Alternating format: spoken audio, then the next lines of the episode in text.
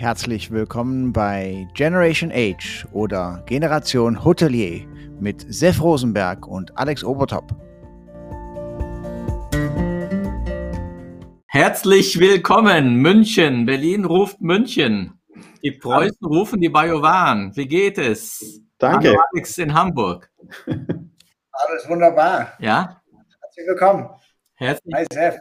Hallo Michi. Hallo, grüß euch. Alles gut. Wir begrüßen heute äh, Michi Michael Buller aus München, äh, Geschäftsführer von dem VER, Verband der äh, Internetreis, kannst du Reisevertrieb, genau, das Reisevertrieb. Ähm, äh, ganz interessant, weil es äh, unter anderem auch, ich glaube, Expedia ist bei euch auch äh, Partner. Kannst du nachher genau ein bisschen äh, was auch über euren Verband sprechen und äh, herzlich willkommen und wir freuen uns sehr, Alex und ich, dass du mit dabei bist. Und wir fangen, dass ich hier sein darf. Ja, immer gerne, immer gerne. Alex, hoffentlich geht's dir gut. Ich weiß nicht, bist du mal ein bisschen raus aus äh, Clubhouse ganz kurz oder alles gut? Ja, ich bin diese Woche sehr, sehr wenig auf Clubhouse gewesen. Gerade eben auf Clubhouse äh, diese Sendung auch äh, angemacht. Also äh, wer möchte, kann damit äh, mit einsteigen, auch äh, der vielleicht im Auto unterwegs ist oder mit dem Hund spazieren geht. Also kommt auf Clubhouse auch mit dazu. Äh, die Sendung ist auch dort live. Bist du auf also, Clubhouse? Weil ich bin jetzt gerade auch da drin. Ne? Und ich, ich bin drin, ja. Aber da musst du mal rausgehen und dann such mich einfach mal. Weil dann warst du wahrscheinlich einfach zu spät und dann lasse ich dich als Moderator auch zu. Nee, ich bin drin, ich sehe dich nur nicht. Okay, kein Problem. Kriegen wir hin, kein Problem. Ich bin, ich bin auch drin. Hm, so, das ist Technik. Ah, jetzt sehe ich dich auch. So. Ja. Wir fangen immer mit so einer Standardfrage an. Oh, ich muss jetzt erstmal auf Ruhe hier machen. So, so. so sonst höre ich mich. Genau. Ähm, so, wie geht es dir? Wen meinst du? Ich, Michi, dem Alex interessiert mich momentan weniger, wie es ihm geht. Aber ja, da weiß es. Der Alex sieht auch irgendwie erholter aus als ich. Also ich glaube, mein Hintergrund hier ist, macht mich ziemlich grau, also im Gegensatz zu dem Bild, aber das ähm, ist der Arbeit geschuldet. Nee, mir geht es eigentlich gut. Ähm, habe viel Arbeit, habe ein sehr stressiges Jahr hinter mir mit viel Nachdenken, vielen Lösungen, vielen Gesprächen. Also Kurzarbeit war bei uns als Verband überhaupt nicht, sondern genau das Gegenteil. Und das Jahr geht jetzt schon richtig heftig los. Äh, gerade vor zwei Tagen die neue Kundengeldabsicherungsidee bekommen und äh, wir haben jetzt zwei Tage Zeit bekommen, als Verbände darauf auf 48 Seiten Gesetzesentwurf äh, Stellung zu nehmen. Das ist echt sportlich, ja, und sich da überall reinzudenken und zu überlegen und dann, äh, was das bedeutet und vielleicht auch noch mit, mit Unternehmen zu reden, weil ich meine, ich betreibe kein Unternehmen und manchmal musst du nachfragen, ist denn das ein Problem oder äh, ist es gar keins? Also es ist echt schon stressig, geht schon stressig los das Jahr. Aber hol uns mal kurz ab, ja. äh, Michi. Äh, was ist das genau? Das im Vorgespräch kurz angeschnitten, Insolvenzrecht. Äh, ne? Aber in welche Richtung geht das genau? Ich glaube, es geht vor allem um die Reisenden, genau. kann das sein? Es geht um Pauschalreiserichtlinie, in der ist ja bis dato festgelegt worden, dass es eine Abdeckung über Versicherer gibt, maximal von 110 Millionen pro Versicherer. Ähm, wir haben 2019 erlebt, dass das bei den ganz Großen leider nicht reichte. Thomas Cook ist also praktisch der Sündenfall.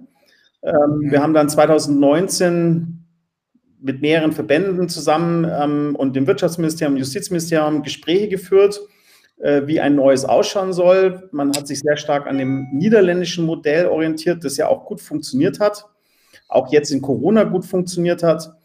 Wieder die Niederländer, die Holländer, Sef, ne? siehst du mal wieder, wieder Beispiel. Genau.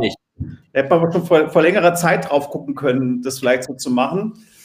Dann hat es ein Jahr gedauert. Ähm, wir haben also immer wieder angefragt, was denn jetzt der Status ist. Wir haben auch im März darauf hingewiesen, dass die Gefahr ist, dass einige Versicherer aussteigen, die also bis dato diese Kundengeldabsicherung gemacht haben, was die Voraussetzung für eine Pauschalreise ist. Ähm, und ähm, ja, äh, und dann kam lange nichts und äh, dann kam lange, wir kümmern uns drum und äh, seit vorgestern liegt uns zum ersten Mal ein Entwurf, über den wir diskutieren da, der dem niederländischen Modell Gott sei Dank entspricht aber doch einige Hürden äh, für die, man darf auch nicht vergessen, äh, die, die Veranstalter, Hotels, äh, Busbetriebe, die sind alle angeschlagen.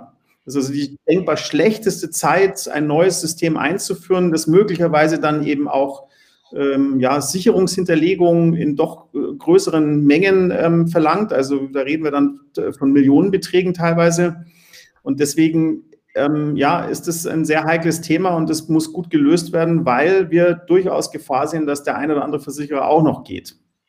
Wie viele Verbände arbeiten jetzt äh, dran, um das hinzubekommen, wie, de, wie das äh, Ministerium es auch haben möchte?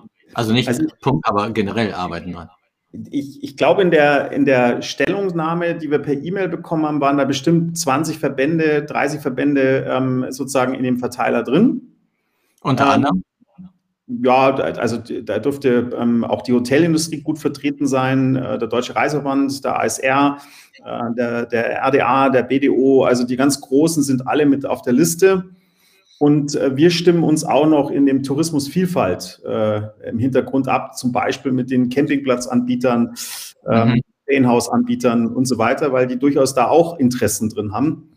Also mhm. viel Abstimmung im Augenblick unter den Verbänden und eben mit den Mitgliedern und dann mit Juristen und äh, dann mit Politikagenturen, um zu verstehen, welchen Prozess haben wir jetzt vor uns, äh, was müssen wir noch machen. Also es ist gigantisch. Okay. Yes. wir, sind jetzt, wir sind jetzt sehr, sehr tief, denke ich mal, innerhalb der ersten Minuten eingestiegen. Wahnsinn.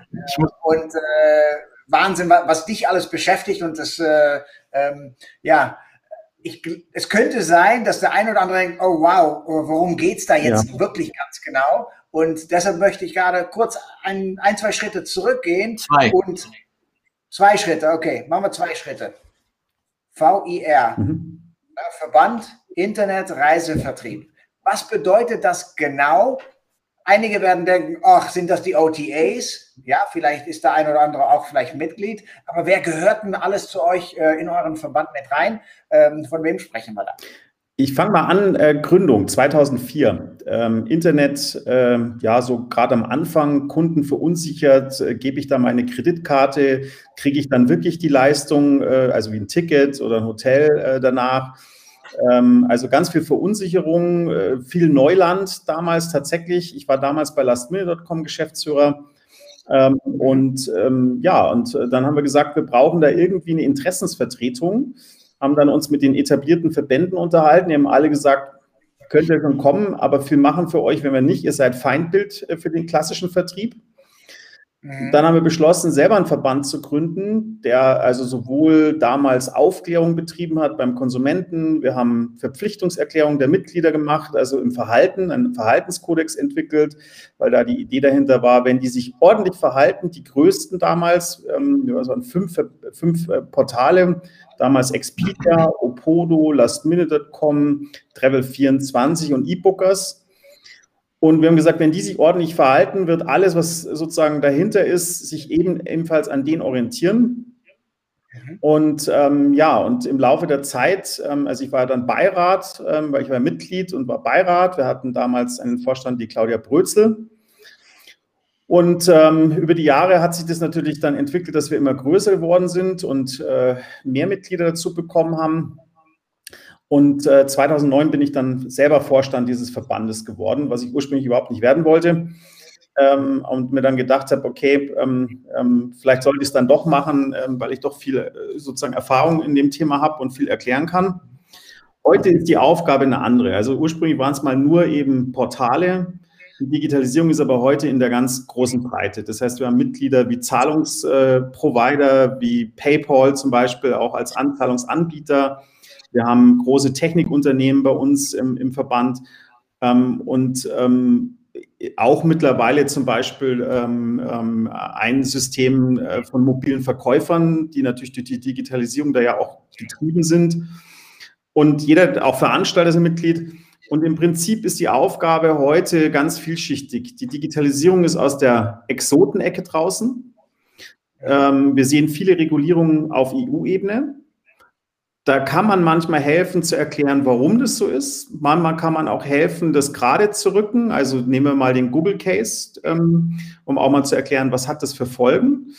Das hat auch, auch in Deutschland das neue äh, GWB, also ähm, das Wettbewerbsrecht, hat ja ganz viele Punkte zu Sachen Google jetzt mit drin und der Markt macht und ob das problematisch oder nicht problematisch ist. Mhm. Wir haben aber auch nach innen Aufklärung. Ähm, wir haben auch Reisen nach Israel, äh, nach China gemacht, um, um zu sehen, wie funktionieren andere Länder. Wir haben Startups, äh, denen wir helfen. Wir haben eigene Startups Nights, eigene äh, Hilfen für Startups. Also es ist sehr, sehr vielfältig geworden. Und wir wollen natürlich, dass die, dass die Digitalisierung nicht ein Exklusiv der Großen ist, sondern wir sind immer dabei zu helfen, dass eben alle daran teilnehmen und haben jetzt zum Beispiel in Bayern äh, mit der RTK, mit der, einer der größten Reisebüro-Kooperationen Europas, zusammen ein Lab aufgebaut und mit dem Bayerischen Wirtschaftsministerium äh, zusammen, genau.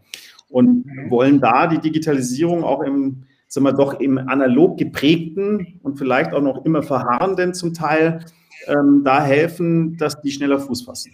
Okay. Wie viele Mitglieder habt ihr, Michi?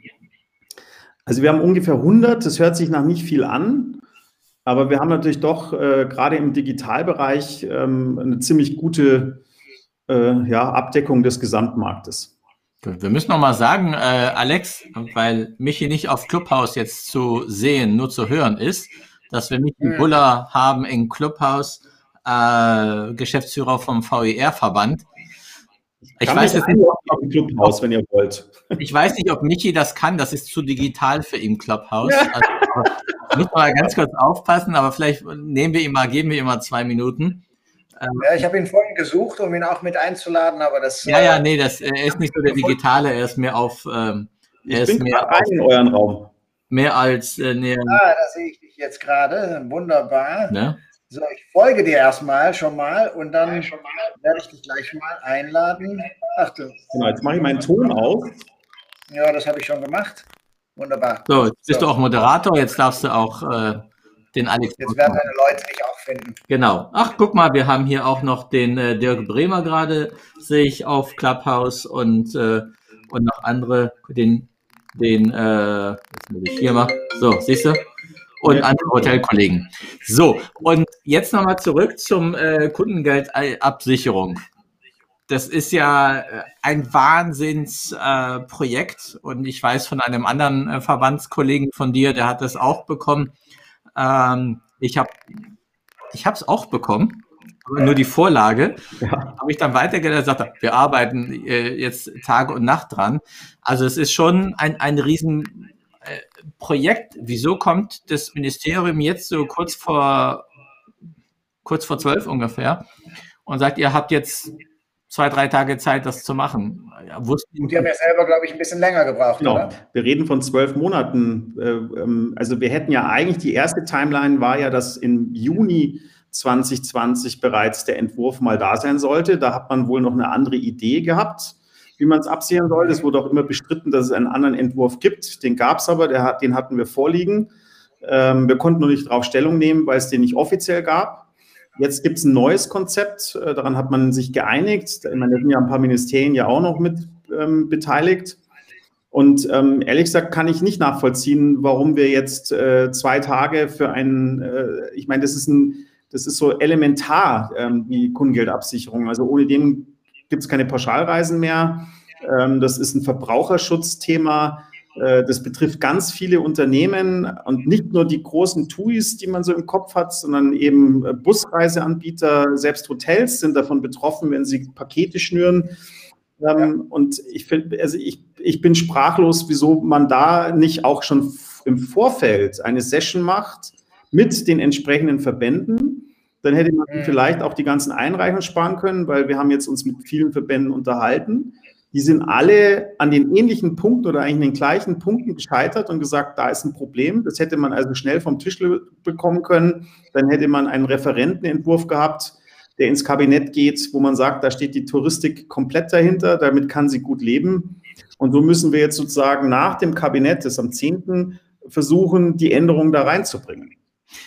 Die, die, also ich, du bist ja näher an der, an der Politik dran als ich, äh, weitaus näher. Aber ich finde, so als Außenstehender ist eine bestimmte Politikwirrwarr zu sehen. Ich habe ja immer so ein Hashtag Politikwirrwarr. So, heute machen wir das, heute machen wir das. Und äh, das ist nicht so ganz einfach für uns Bürger alles zu verstehen. Wir sehen auch äh, Wirrwarr im, mit dem Impfbereich, äh, was gemacht wird. Dann sehen wir äh, Wirrwarr im äh, die Zahlen gehen runter und die wollen es trotzdem noch viel weiter nach hinten verlängern. Es gibt auch keine richtige Informationspolitik der, der Politik, sagen, was ist jetzt? Und heute gab es in Israel ähm, einen, ich glaube, das ist der Corona-Beauftragte, der sagt, die Lockdowns helfen gar nicht. Und wenn du die Zahlen in Israel siehst zum Beispiel, sind trotz Impfung sind die Zahlen nach oben gegangen. Mhm. Ähm, und sagt, es äh, hat auch was anderes zu tun, weil die Frommen und die Araber Blödsinn bauen. Ne? Also die frommen Juden machen dann eine Beerdigung mit 30.000 Leuten. Das ist ja schlimmer als die Querdenker.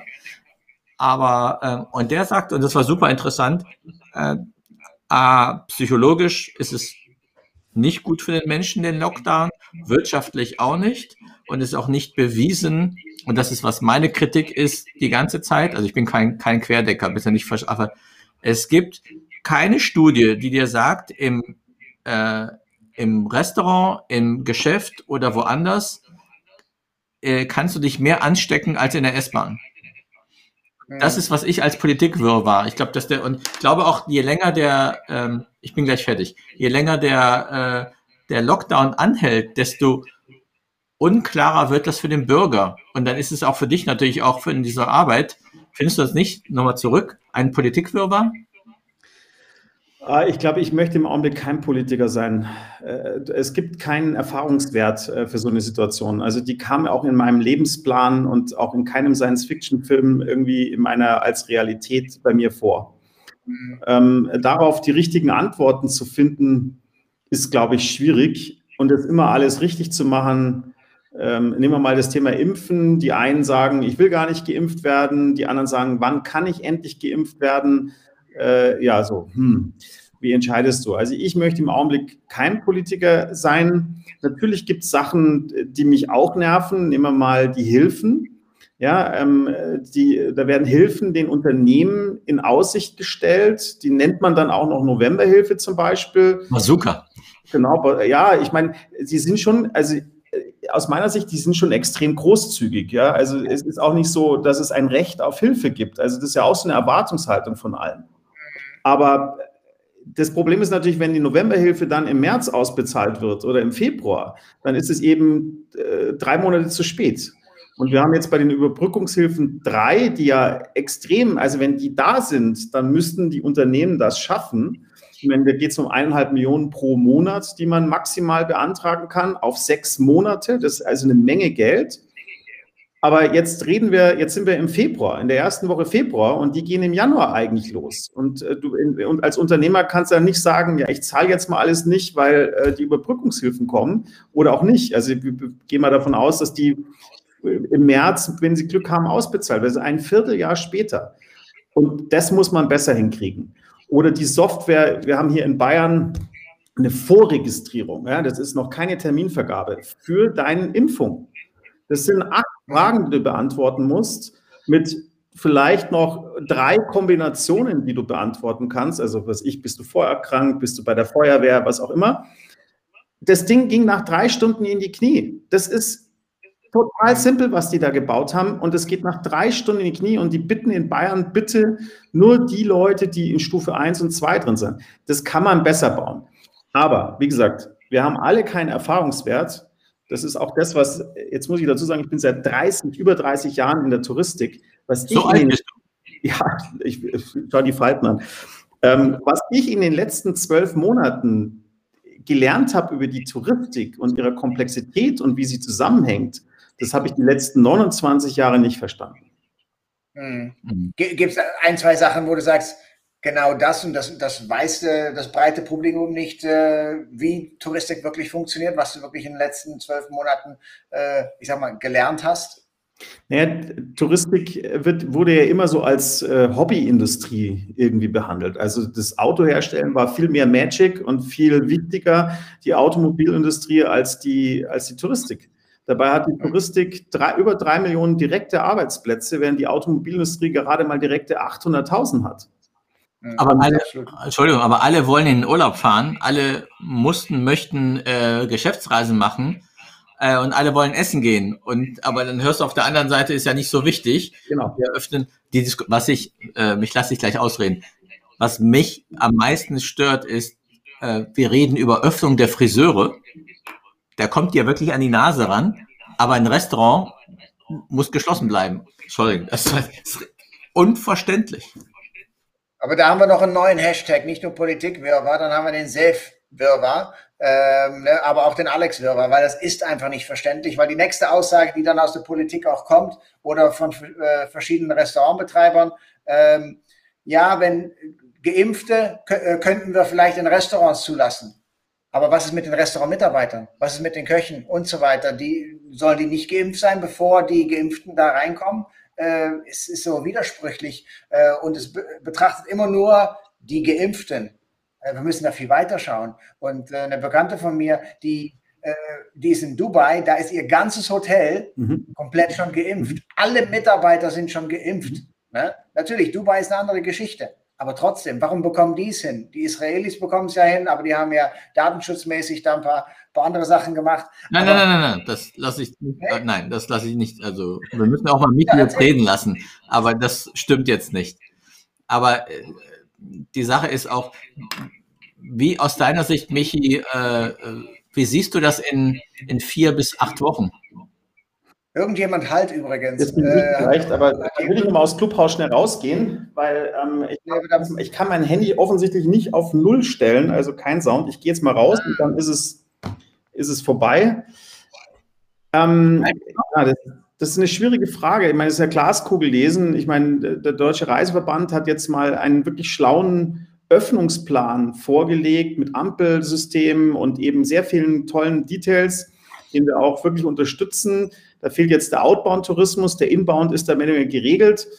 Ähm, das ist eben eine Möglichkeit. Wir müssen uns ja auch vorbereiten. Ist ja nicht so, dass du die Touristik morgen sagst, hey, ab morgen könnt ihr alle wieder reisen und dann fahren wir in Sekunden alle Hotels hoch, alle Flüge, alle Restaurants. Wir haben sofort natürlich Lebensmittel, die kommen durch Zauberhände rein. Ähm, und das ist, glaube ich, das, was eben auch keiner versteht. Das ist ja, die Touristik ist wie so ein Zahnrad. Ja? Wenn der eine nicht funktioniert, geht das andere schon nicht mehr. Und das ist auch so das Thema, ähm, ein Hotel alleine ist ein Thema, aber ein Hotel ohne eine Infrastruktur drumherum, vielleicht auch mal ein Restaurant um die Ecke oder ein Event, ist halt auch langweilig. Und, ähm, und ohne Flieger kommst du nicht hin, ohne Bahnkonzept kommst du nicht hin. Und deswegen hängt dieser Tourismus insgesamt an jeder Stelle zusammen. Und das muss man einfach mal überlegen, wie, wie fährt man das wieder hoch? Das war ja noch nie, also zumindest in meinem Leben, noch nie zwölf Monate down. Ja, das längste, was wir erlebt haben, war die Aschewolke. Da hatten wir mal für ja, fünf Tage Chaos. Ja. ja, aber und das ist was, was mich dann auch äh, äh, ich, wir hatten mal bei der HSMA ganz am Anfang, ich weiß nicht, ob Anna noch äh, online ist bei uns, ähm, da ging es im, im, äh, in einem Workshop über, wie lange kann das gehen? Und ich habe gesagt, ja, es muss auch an die, an die Wirtschaft irgendwann gedacht werden. Natürlich an die Gesundheit. Abo ist Nummer eins. Aber wir reden ja, äh, wie lange willst du jetzt die Wirtschaft down lassen? Weil noch ein Paket kann ich mir gar nicht vorstellen, dass das, dass das nochmal bezahlt werden kann. Und ich finde, da ist doch, äh, ich, die Politik ist nicht richtig ehrlich zu uns.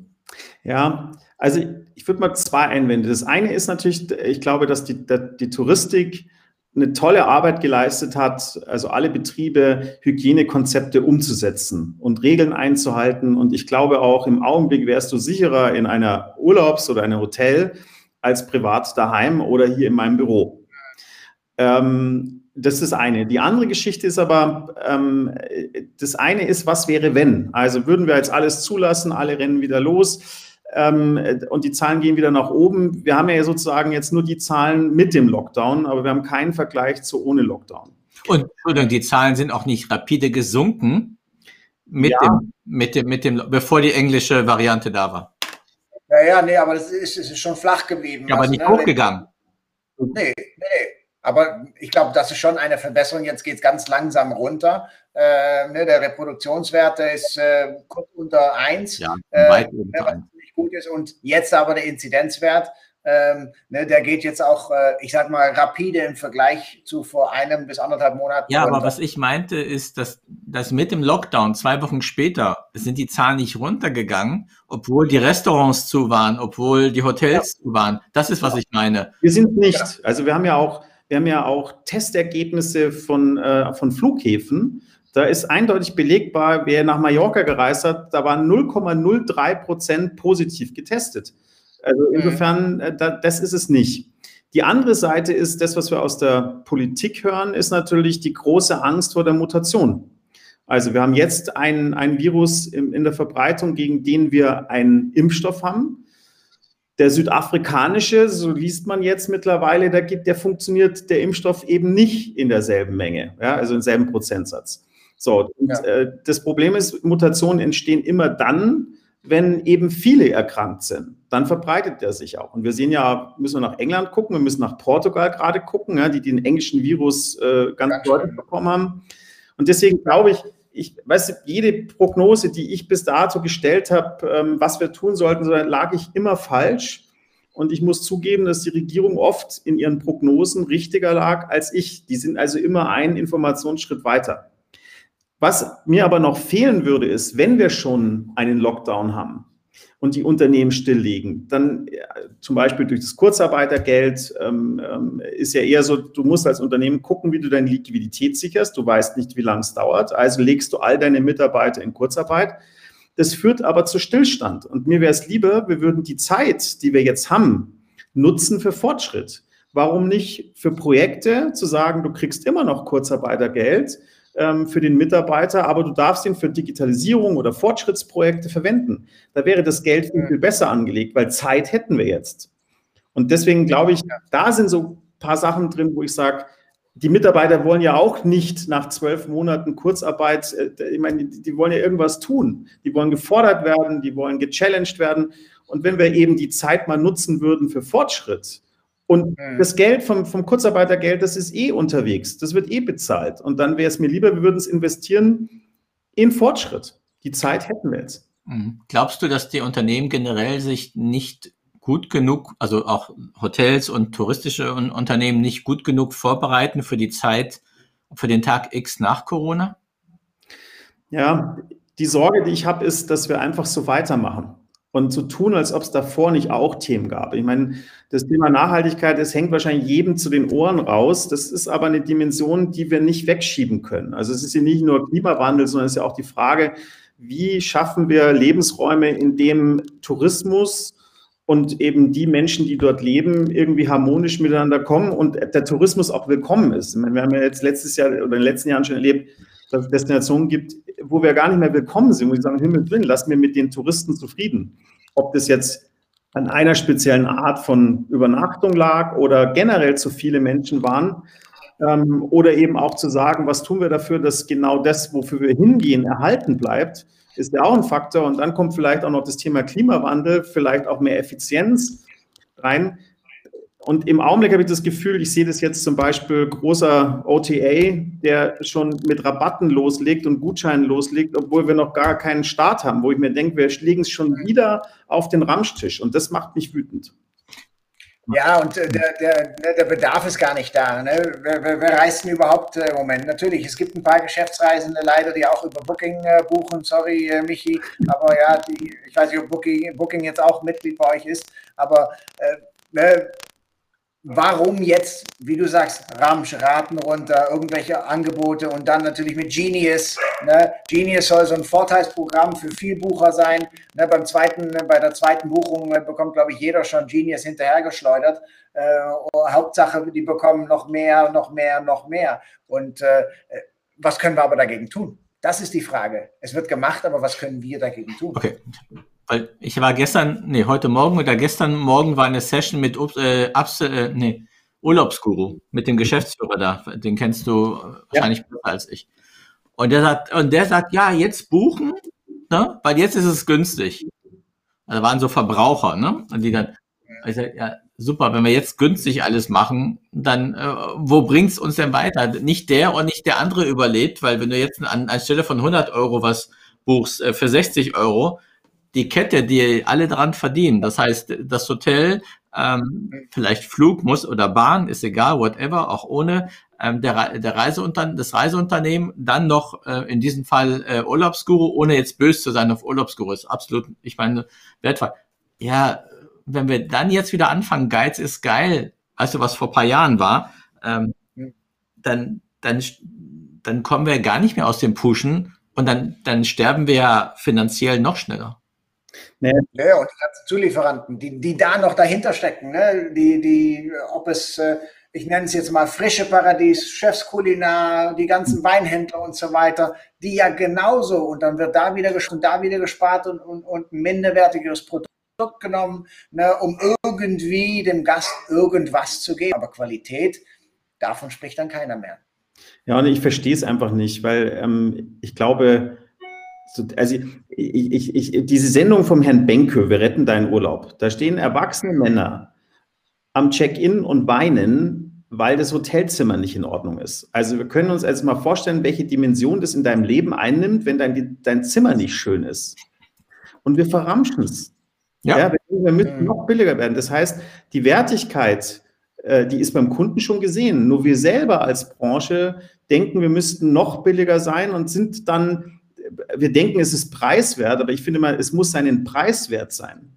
Ja, genau. und äh, es ist nicht so, dass, äh, nehmen wir mal einen Veranstalter, der hat eine Netto-Rendite, also eine Netto-Rendite, der hat einen Rohertrag, wenn er gut ist, von drei Prozent, davon zahlt er sein Personal, sein Marketing, seine ganzen Strukturkosten. Das heißt, dass da unten nichts hängen bleibt, ja, ist ja klar. Und beim Hotel geht's los. Ja, und äh, warum muss denn ein Flug äh, irgendwie äh, 19 Euro kosten oder äh, selbst was ich 199 äh, Euro teilweise, wenn der, die Airline zwei Dollar pro, pro Sitz hat. Und ich meine, wir mussten die Lufthansa mit 9 Milliarden retten. Äh, davon waren dreieinhalb Milliarden Kundengeldrückzahlungen. Ja, wir sind, die Leute müssen feststellen, dass es eben eine Wertigkeit hat. Ich meine, wir geben für ein Apple-Handy mehr Geld aus, als für, für ich sag mal, für das Zwei Wochen Urlaub. Ja. Zwei Wochen ja, Urlaub. ich meine, die TUI wurde ja auch gerettet und zweimal gerettet. Ja, also, dreimal. Bitte? Eigentlich dreimal. Ja, gut, aber jetzt drei, aber. Aktuell zweimal. Zweimal jetzt. Ja, okay. Gut, aber dann, dann sage ich auch ganz ehrlich, wenn, wenn das nicht klappt, wir reden ja auch über das Insolvenzrecht, ne, das immer wieder verschoben wird. Das ist ja quasi, du bleibst ja äh, an der äh, Sauerstoffmaske dran. Und das ist ja bei TUI dann auch. Und das, ich meine, warum sollen kleinere Hotels pleite gehen? Die das nicht, aber die TUI wird immer wieder gerettet oder auch äh, andere Betriebe, touristische Betriebe werden gerettet. Kaum Hotelgruppen wurden äh, mit diesem Geld gerettet. Es gibt, glaube ich, nur eine Hotelgruppe, die Novum-Gruppe, die hat Gelder bekommen. Aber wenn du so überlegst, es gibt Steigenberger, es gibt Lindner, es gibt äh, whatever, äh, die wurden jetzt nicht Nee, Steigenberg wird jetzt verkauft. Ja. Wird verkauft? Ja, ich habe die Tage gelesen, war das nicht China, die oder Chinesen, die jetzt bei Steigenberger einsteigen wollen? Die sind oder? ja schon drin. Die, ja? die expandieren jetzt. Okay. Die kaufen wahrscheinlich alles, was nicht bis drei auf dem Baum ist, werden die kaufen. Hm. Aber, ähm, und das ist, finde ich, keine Gleichheit oder Gerechtigkeit. Ja, das weiß ich. Also ich tue mich da schwer. Weißt du, als Verband suchst du nach Lösungen, die allen helfen. Und ich will nicht ähm, entscheiden darüber, wer gut oder wer schlecht ist, sondern versuchen, Lösungen zu finden, die funktionieren. Das ist inhaltlich natürlich bei den Novemberhilfen passiert, das ist inhaltlich bei den Überbrückungshilfen passiert. Und jetzt muss man auch mal sagen, die OTAs, äh, die hatten eigentlich nur das Mittel Kurzarbeitergeld ähm, und äh, konnten ihre Struktur natürlich, weil sie kein Hotel betreiben, keine Pacht bezahlen und so, also auch keinen Flieger irgendwie leasen müssen, ähm, haben also bis jetzt äh, gut agiert, aber, mit die, aber die Hilfen, richtige Hilfen haben die nicht bekommen. Und die waren auch nicht laut in der Krise, das muss man auch sagen. Also die, da hast du kein Jammern gehört. Aber Sie haben auch ähm, viele Leute rausgekündigt, äh, ne? Ja, äh, die haben, das ist, glaube ich, ein Vorteil der Digitalindustrie. Wir sind gewohnt, dass Dinge von heute auf morgen nicht mehr sein können weil es einen Technologiesprung gibt, der, der eigentlich dein Geschäft möglicherweise sogar obsolet macht. Das ist eben eine Haltung auch, sich an neuen Sachen schnell zu orientieren und sich schnell zu adaptieren und auf die Situation einzustellen. Ich gebe zu, In einem klassischen Analoggeschäft ist es deutlich schwieriger, weil ein Digitalunternehmen in der Regel skalierbar gebaut ist. Also wenn wenig Umsatz ist, gebe ich wenig Marketing aus. Ähm, ähm, und ich habe, äh, ich sag mal, maximal das Büro, das vielleicht in Zukunft auch noch weniger wird ähm, als Kostenfaktor und ich habe die Personalkosten. So, und das kann ich durchs Kurzarbeitergeld runterfahren. Aber ich glaube, von der Haltung ähm, haben die Digitalen den Vorteil, die sind mit Kummer und Veränderungen und schnellen Veränderungen und auch mit mutigen Entscheidungen zu sagen, das machen wir jetzt ganz anders, ähm, sind die, glaube ich, in der Haltung für die Krise besser gewappnet. Das sehe ich übrigens auch bei den Startups. Und ähm, ähm mhm. auch, auch die gehen mit der Krise komplett anders um auf der anderen Seite gesagt, ich betreibe kein Geschäft und ich will auch kein Urteil darüber fällen, wer ein gutes Geschäftsmodell oder ein schlechtes hat. Wir versuchen Lösungen zu finden, die der, der breiten Masse hilft. Und da ist natürlich, natürlich so, ich glaube, die Hotellerie, ich meine, die Frau Hartges, die hat einen Wahnsinnsjob gemacht und äh, die, die reißt sich, äh, das jetzt mal sozusagen, wirklich den Arsch auf für diese Industrie. Ich kenne von allen Verbänden, hat die für mich ähm, ja den größten Respekt, weil du merkst, es geht dir persönlich an diese Substanz, diese Industrie zu retten. Mhm. Aber du musst natürlich das Verständnis haben, an welcher Stelle und in welcher Größenordnung, weil die Hilfen, die die Hotellerie gebraucht haben, da waren 50.000 Euro im Monat ein Kindergartenbeitrag, dann sind die auch noch möglicherweise anders strukturiert mit verbundenen Unternehmen. Dann kriegst du für all die fünf Hotels, die du hast, wo du viele Mitarbeiter geschaffen hast, kriegst du dann irgendwie 50.000 Euro die jetzige Überbrückungshilfe 3, die würde jetzt tatsächlich diesen Unternehmen endlich helfen und die ist nicht da. Und die wird ja am Schluss auch nur auf 75 Prozent auf die Fixkosten. Das war ja am Anfang ganz anders. Da war es Umsatz. Sogar. Das war am Umsatz. Dann haben sie es mhm. ganz heimlich geändert auf Fixkosten, was natürlich auch viel Geld ist, aber dann wiederum 75 Prozent auf die Fixkosten. Ich meine, du hast ja die Fixkosten, du hast die Pacht, du hast Strom, du hast äh, whatever noch dazu. Also das fand ich jetzt auch nicht so, äh, äh, so prickelnd, dass die Politik. Es war halt nicht zu Ende gedacht. Es war weiter nochmal nicht zu Ende gedacht. Da hat jemand schnell eine Aussage getroffen, ja, dann machen wir 75 Prozent vom Umsatz äh, und haben nicht, nicht verstanden, was Umsatz bedeutet. Na? Also ich glaube, da war es wirklich äh, das äh, 1 plus 1 äh, der, der Wirtschaft äh, wurde da nicht verstanden. Ja, also, haben ja noch das EU-Beihilferecht ja auch noch dann in die, in die Quere. Ja ja, äh, mit dem Fixkostenzuschuss maximal und äh, eigentlich wäre die Kleinbeihilferegelung viel praktischer gewesen, weil sie keinerlei Einschränkungen hatte. Das hat uns ja dann auch nochmal ausgehebelt, auch im Reisevertrieb am Anfang plötzlich, dass die ja auch Umsatzerstattung plus Kosten bekommen haben. Also Rohertrag, Provisionen haben die bekommen, Veranstaltungen Rohertrag bekommen, plus Kostenerstattung, plus Kurzarbeitergeld. Da müsstest du eigentlich gut über die Runden kommen, sofern du ein kleines Unternehmen warst. Äh, und plötzlich kam dann, äh, da gibt es eine Klausel im EU-Beihilferecht. Das kam dann am 14. Dezember in den FAQs, wo du denkst, liebe Bundesregierung, kümmert euch drum, wenn es ein Problem ist, geht dahin. Und mal ganz ehrlich, alle anderen Länder, ähm, zum Beispiel die Gutscheinlösung, die war gegen das EU-Gesetz, die haben sich einen Scheißdreck geschert, ob das richtig oder falsch ist, die haben es halt gemacht. Mhm. So, wir haben uns sehr strikt an die EU-Richtlinien gehalten und da muss man es ändern. Das ist jetzt deutlich angepasst worden.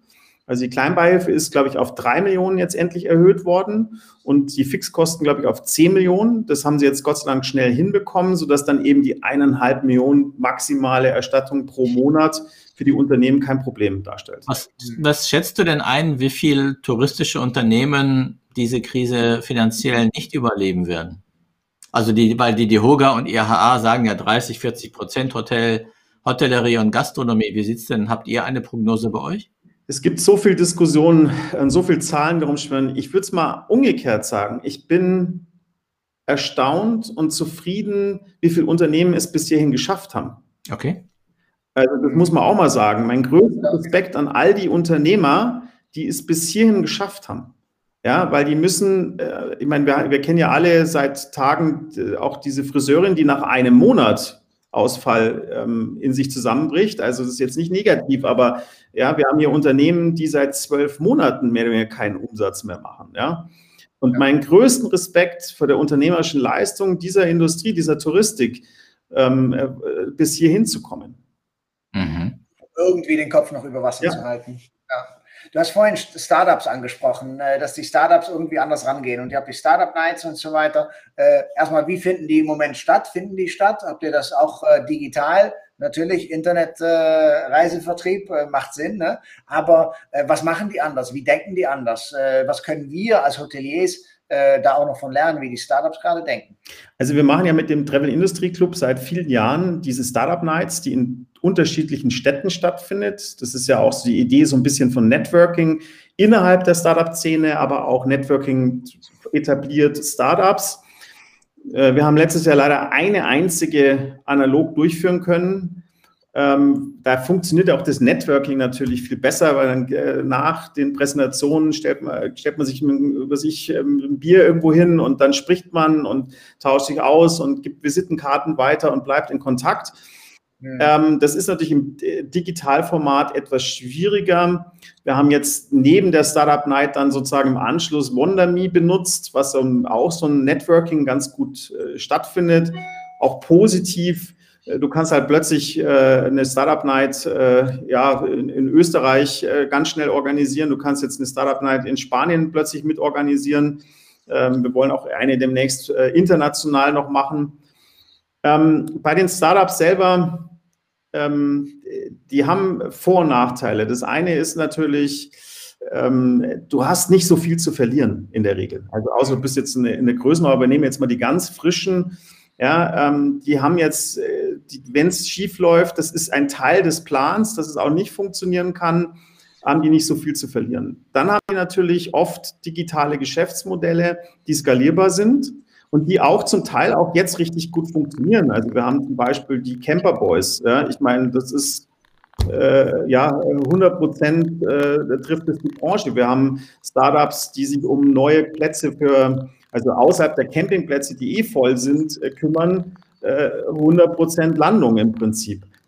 Dann gibt es aber auch welche, die sind natürlich getroffen. Also zum Beispiel eins meiner ja, ähm, ähm, Lieblings-Startups, äh, weil ich die Idee einfach gut finde. Ähm, äh, die haben Surprise-Reisen. Also du wusstest gar nicht bis zum Fliegermenge, wohin du reist. Das geht gar nicht. Und die mussten jetzt Insolvenz anmelden. Das tut mir in der Seele weh, aber die gehen damit richtig um. Und ich habe mich bei denen auch bedankt für ihren Einsatz und, und, und gesagt, toll. Und äh, was auch immer ihr macht, ihr werdet irgendwann Erfolg haben. Und deswegen, ich glaube, die haben eine, eine gute Haltung in der Krise und das ist eben wieder auch das Thema digital funktioniert einfach anders und kann skalierbar werden und wenn es eben weniger ist, dann skalierst du es halt auch mal runter. Also ein guter, ein guter Freund von mir, der investiert in Startups und den habe ich im Dezember getroffen und habe gesagt, wie geht's denn deinen Investitionen? Sagt er auch so wie du, also auch ähnlich wie du, auch so, dass viele haben es überlebt, über, werden es auch überleben. Das war jetzt, viele haben auch gewartet, wie es jetzt in diesem ersten Quartal abläuft. Und das war so dieses, so ein Gradmesser. Wenn die das jetzt quasi diese drei Monate überleben, also finanziell alles immer mit, äh, überleben, dann, ähm, dann sind sie eigentlich durch, was du bei der Hotellerie ja nicht sagen kannst. Weil wenn der Lockdown weitere bis Ende März äh, stattfinden, was ja durchaus sein kann, dann mhm. weiß ich nicht, wie die Hotellerie das äh, ähm, mit, also ich überleben kann. überleben kann. Jedenfalls nicht 30 Prozent, also das wirklich 30 äh, ähm, Prozent wegfallen und äh, und ich merke ja auch, äh, habe ja am Montag äh, meinen neuen Job angefangen und äh, da sehe ich auch, dass es gibt Hotels auf den Markt, ne? Also da, da kommen schon Anfragen und ich finde, das ist bei den Startups, glaube ich, die werden haben dadurch, dass die auch lean arbeiten können, ja, und die können ja auch wirklich auch zu, von zu Hause aus arbeiten, was sie auch alle machen. Mussten die gar nicht lernen. Ja, das war, die, dass die sich international oder über ganz Deutschland verteilt haben und äh, agiles Arbeiten und Projektgruppen und das digital organisieren, es war für die überhaupt kein Problem. Genau. Aber geht halt natürlich nicht, wenn du in der Küche stehst. Das geht nicht, wenn du, also im Callcenter geht es vielleicht auch noch, aber wenn du natürlich in einem Hotel, den kannst du nicht digital empfangen. Also könntest du, aber es hat halt mit Hotellerie dann, dann vielleicht doch weniger zu tun. Ja, diese Diskussion gab es bei Clubhouse vor, äh, letzte Woche auch. Da bin ja? ich auch. Hab, ja, ich habe. Aber Alex wollte was sagen, sonst dauert es länger. Ja, äh, wir haben ja, ne, weil wir gehen ja schon äh, auf die Dreiviertelstunde los und wir dürfen unsere, unsere ja, äh, ja, Corona-Revolutionsfrage nicht auslassen. Ne, das vergangene Jahr, ne, wir sind jetzt fast zwölf Monate in dieser Pandemie drin, äh, aber da gibt es bestimmt Sachen, die du mitgenommen hast aus dieser Zeit, wo du sagst, boah, ich bin froh, dass ich das jetzt anders mache oder dass ich äh, ne, irgendwas Positives sich bei dir auch äh, getan hat. Was wäre das bei dir, Michi? Also es gibt, glaube ich, ganz viele Sachen. Also wenn ich jetzt nur noch in meinen Verband gucke, so viel wie dieses Jahr oder wie letzt, die letzten zwölf Monate habe ich meine Mitglieder nie persönlich gesehen, also in Form auch von Zoom-Sessions. Mhm. Also ich hatte so viel Austausch mit meinen Mitgliedern wie noch nie. Mhm. Dann habe ich festgestellt, der Zusammenhalt in der Touristik, der ist doch da. Und egal, ob du Busbetrieb bist oder, oder Hotel oder eben OTA oder mag man vielleicht auch unterschiedlich sehen, aber ähm, wir haben ja den ATV dann daraufhin gegründet und tauschen uns aus und wir überlegen uns gemeinsam dann eben auch Kampagnen und, äh, und das. ATV, wo, für unsere Zuschauer ähm, und Zuhörer? Das ist ähm, Tourismusvielfalt, also Arbeitsgemeinschaft Tourismusvielfalt, gibt es auch eine eigene Webseite, es sind unterschiedliche Verbände zusammen organisiert, die sich aktiv austauschen. Und äh, da lernst du viel über das Geschäft, aber auch mit dem CEF, mit der HSMA, ich meine, da haben wir schon immer vorher viel gemacht aber sich zusammenzusetzen und zu sagen, hey, was können wir für die Branche tun, wie können wir es anpacken, sensationell. Und ja. im privaten Bereich ist es so, ähm, du achtest auf deine Nachbarn plötzlich. Ja, und, ähm, und schaust, wie es denen geht und tauschst dich mal aus. Und das heißt ja nicht, dass wir jetzt jeden Tag alle zusammensitzen irgendwie, aber wir haben eine Facebook, äh, eine, eine WhatsApp-Gruppe, wo wir uns auch austauschen, wenn irgendjemand was braucht. Äh, mal bringt der eine Kuchen rüber, mal bringt der andere Masken den allen. Ähm, also jeder, was er kann. Also dieses, dieses mhm. Zusammengehen. Und vielleicht als letztes, worauf ich schon stolz bin, ist das Impulse for Travel, was wir in der Zeit entwickelt haben, was vielleicht ein Ansatz ist, wie man Tourismus anders gestalten kann und äh, wie eben, äh, weil wir da mit vielen gesprochen haben, ähm, was da jeder dabei tun kann. Mhm. Und das ist nur ein kleiner Ausschnitt. Ja. Wobei ich kann auch bestätigen, äh, wir sind ja in einigen Zoom-Calls gemeinsam gewesen mit der HSMA und mit der äh, und ähm, wir haben ja auch ähm, äh, ab seit April haben wir auch sehr sehr viel ähm, gemacht, auch mit der Anna, die ähm, eine äh, ganz tolle Geschäftsführerin ist und auch äh, und das auch gut weitergeführt hat, wie es vorher war. Und das ich freue mich auch, dass wir was wir auch planen, dass wir es auch durchführen wir sind, haben ja auch unsere WhatsApp-Gruppe. Ähm, ich lese es immer fleißig, äh, was wir da machen. Und ich denke mal, die Ideen, die wir da gesammelt haben, sind auch gut. Und die sind auch zukunftsorientiert und keine, keine großartige Spinnereien. Und ich glaube schon, dass du da viel Recht hast und ähm, dass es auch so weitergeht. Ja, das ist, was wünschst du dir denn? So, ähm, was wünschst du dir von, von der Industrie und von der Politik in den kommenden vier bis sechs Wochen? Also bei der Politik gibt es zwei Sachen, glaube ich, die mir auf dem Herzen liegen. Das eine ist, dass diese Hilfen, die sie versprochen haben, jetzt wirklich fließen und ohne Wenn und Aber und schnell beantragbar sind. Das Thema Impfungen jetzt bitte mal schneller angepackt wird und strukturiert angepackt wird. Und ähm, bei der Branche würde ich mir wünschen, dass sie einen echten Neuanfang mit einem guten Selbstbewusstsein schafft. Also eben äh, neu drüber nachdenken, die Zeit äh, jetzt nutzt, um sich besser aufzustellen, vielleicht auch Veränderungen. Nehmen wir mal das Thema Geschäftsreisen. Wird das noch so, so schnell zurückkommen? Habe ich meinen Zweifel, weil die Unternehmen natürlich weiterhin Geld sparen werden. Das kann man gut bei Reisen machen. Zoom, Videokonferenzen werden viel ersetzen. Umgekehrt haben wir Kunden, die jetzt plötzlich von der ganzen Welt aus ähm, arbeiten können durch eben Videokonferenzen. Auch das ist umgekehrt eine Chance. Und ich glaube, wir brauchen so ein bisschen, ich verstehe, dass viele Existenzängste haben und, und Not haben, aber man muss dann eben irgendwie versuchen, das in den Griff zu kriegen und vorwärts zu denken. Und das brauchen wir jetzt, weil wir müssen, wir könnten die, die Zeit nutzen, um vielleicht einen besseren Tourismus, einen nachhaltigeren Tourismus auch als Geschäftsmodell hinzukriegen. Mhm. Okay, wow. Ja. Man, äh, gibt es eine, ähm, eine Umfrage bei den Firmen, äh, die sagen, okay, die Geschäftsreisen sind 2024 halbwegs wieder da oder 25 oder gibt es sowas nicht? Also es gibt, glaube ich, ähm, vom Kompetenzzentrum für Tourismus ähm, mal eine Umfrage. Ich habe es jetzt nicht mehr genau im Kopf, ähm, was da für Prognosen waren für den Geschäfts- oder für den Maisbereich. Ich glaube, es wird, wird schwierig. Meine, die ITB, die jetzt digital stattfindet, wird ein interessanter, also für uns auch ein interessanter äh, ja, äh, Punkt sein, wo wir feststellen, funktioniert so eine Digitalmesse oder sehen wir uns alle zurück? Ich möchte gerne wieder Menschen sehen und persönlich treffen. Ähm, ich genieße aber auch, dass ich zum Beispiel für einen Politiktermin nicht um 6 Uhr in der Früh in den Flieger steige, um um 21 Uhr zurückfliege, ähm, sondern dass ich das jetzt in einer Stunde, in einem Telefonat, in einer Videokonferenz machen kann. Also ich glaube, es wird sich so balancen. Genau, ich denke, wir werden nicht mehr dahin zurückkommen, wo wir mal waren. Ähm, ich denke, dass das Reisen sich grundsätzlich auch verändert und wie du sagst, ne, diese, für diese eine Stunde den ganzen Tag unterwegs sein, äh, das haben jetzt ganz viele auch verstanden. Äh, ich habe heute Morgen habe ich ein äh, Meeting bei mir im Hotel gehabt und da habe ich wirklich ähm, gemerkt, wie dieses erstmal dieses persönliche Treffen mir persönlich gefehlt hat, ähm, aber auch, dass die Produktivität und vor allem Kreativität am Tisch zusammen, natürlich mit Abstand, äh, andere Dimensionen erreicht, wenn man, wenn man sich trifft. Ne, da geht es mir wirklich um Qualität. Ich denke, ja, Effizienz und Effektivität vielleicht ist vielleicht besser, äh, wenn wir es äh, über Zoom oder ähm, äh, welches Portal auch immer machen. Aber ich glaube, dass die Qualität und dann auch die Nachhaltigkeit von das, was besprochen wird und was äh, geplant wird und durchdacht wird, äh, eine ganz andere ist, wenn man sich persönlich trifft.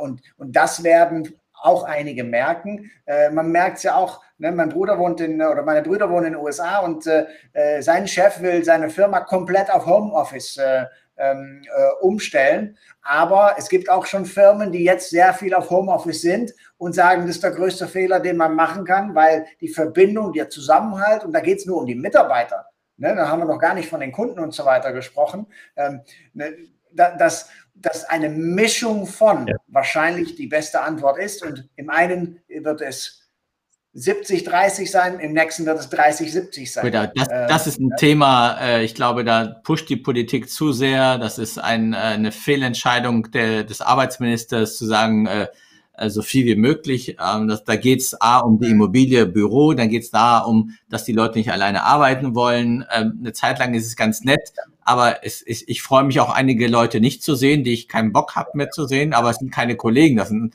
äh, äh, im, im meisten Fall vielleicht noch Ex-Kollegen, die äh, aber ich muss sagen, das wird auf Dauer auch nicht äh, so sauen. So, jetzt haben wir 17.52 Uhr und äh, wir sind äh, sieben Minuten über, weil der Holländer zu viel redet ähm, und mich noch über Datenschutz belehren möchte, aber ist alles in Ordnung. Ähm, das ist, äh, nee, alles, alles klar. Äh, Michi, vielen lieben Dank, äh, dass du da bist, dass du uns vieles erklärt hast auch über den über deinen Verband, auch über die Kundengeldabsicherung. Ähm, da wünsche ich noch, ähm, nee, ich wünsche dir nicht schlaflose Nächte, aber die wirst du wahrscheinlich auch zwischendurch. Werden, ja. Ja, es wird noch ein bisschen. Schnelle Lösungen, schnelle Lösungen. Und vielleicht mit dem guten Wein wird alles gut sein. Und ich hoffe, dass wir uns äh, bald per Zoom nochmal sehen, wenn wir HSMA äh, und VIR vieles Gutes tun. Da freue ich mich auch, wenn, äh, weil Anna koordiniert das wunderbar. Ähm, Alex, wir sehen uns bald in Hamburg, habe ich äh, heute mitbekommen. Yes. Und ähm, im Mai, wenn alles gut geht, lieber Michi, treffen wir uns alle in Hamburg äh, im äh, Side Hotel. Ähm, und dann machen wir so eine Generation Age äh, Veranstaltung mit Abstand.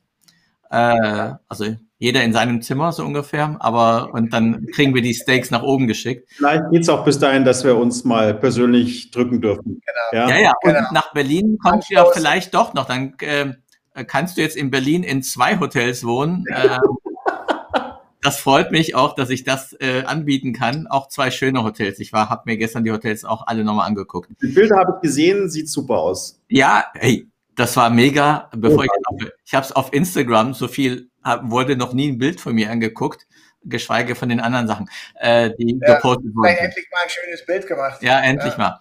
Nächste Woche haben wir jemanden, der lässt uns bestimmt nicht reden, weil er redet am meisten. Das ist der Phil Ibrahim vom Student Hotel in, äh, äh, in Berlin. Mit dem treffe ich mich irgendwie jeden Abend auf äh, Clubhouse. Da haben wir so eine, äh, eine nette Gruppe.